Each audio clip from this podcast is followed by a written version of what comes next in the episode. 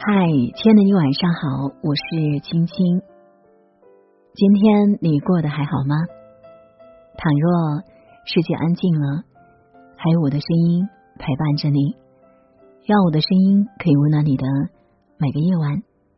今晚和大家分享文章：层次越高的人，越懂得朴素的力量。一起来听。庄子在《逍遥游》里写道：“鹪鹩巢于深林，不过一只；鼹鼠饮河，不过满腹。”这是庄子的哲学智慧。当欲望难平，一味索取时，人生反受其累。层次越高的人。越懂得朴素的力量。五色乱目能令目失明，五音乱耳能令其失聪，五味浊口能令口味败。人之所以有很多不快乐，有嫉妒、不满等情绪，很大的原因是物欲太强，想要的东西太多。最新款的衣衫，限量版的包包。新出的手机，就算没钱可花，或者买到的东西全无用处，也忍不住剁手。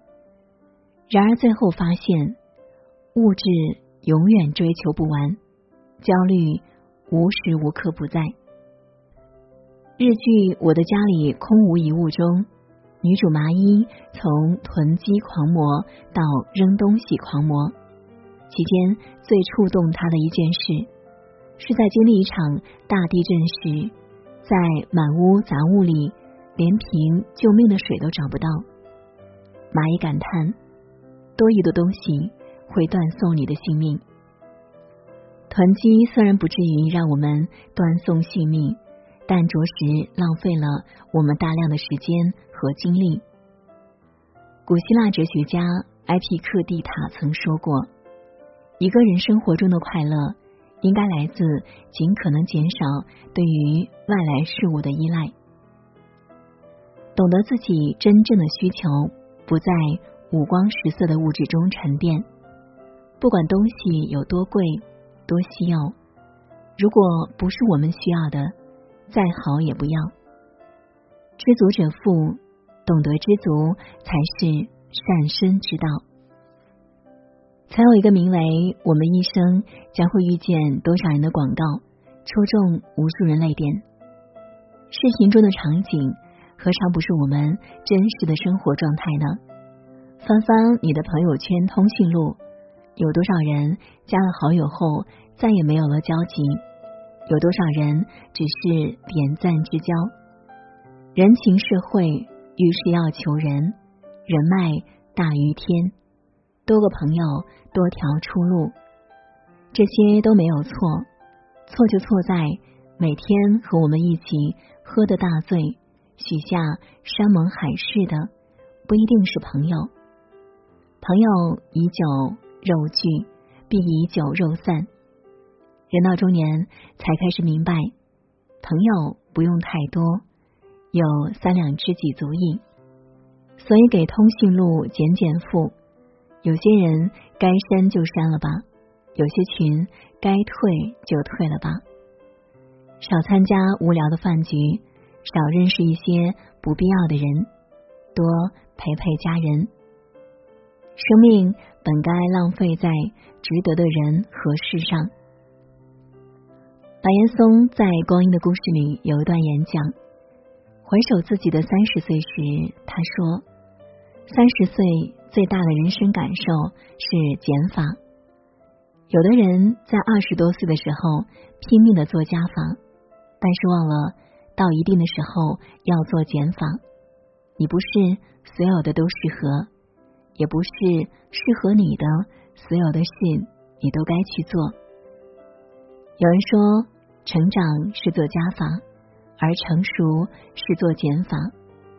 我们一路追逐，不断给人生的行囊增加重量，但如果不懂减法，就会遗忘初衷。纪录片《我在故宫修文物》让宫廷钟表组的王晶老师一炮而红。故宫有一对乾隆皇帝钟爱的铜镀金乡村一夜水法钟坏了，王晶花了整整八个月的时间细心修复。修好后，王晶拧上发条，眼前的钟立刻活了。小鸡小鸭挥动翅膀，天鹅扭动身姿，船只航行。掩在树下的大门打开，里面的织女正在劳作。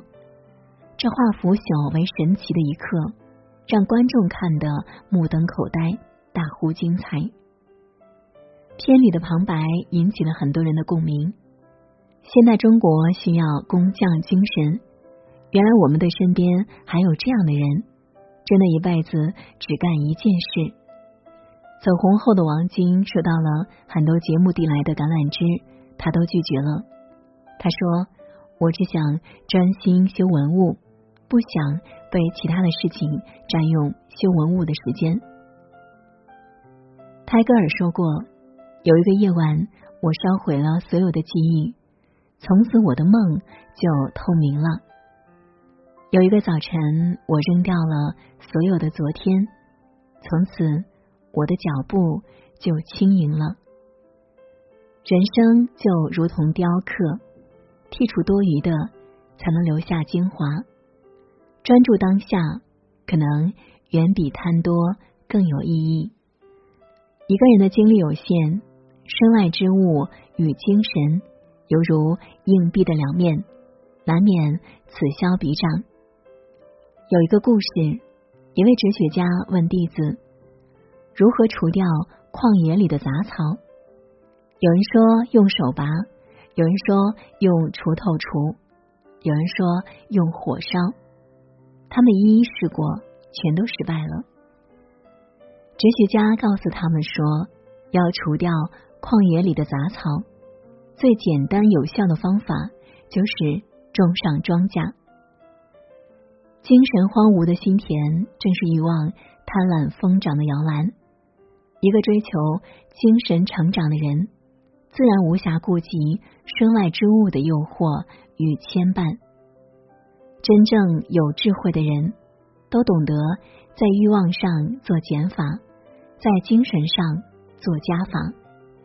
他们深知越朴素越丰盈。好了，今晚的分享就是这样了。我是青青，感谢您的守候聆听，愿你长夜无梦，晚安。花遮住你今天心间的伤疤，奖励你在下雨天还愿意送我回家。科罗拉多的风雪呀，喜马拉雅的骤雨啊，只要你相信，闭上眼就能。到达。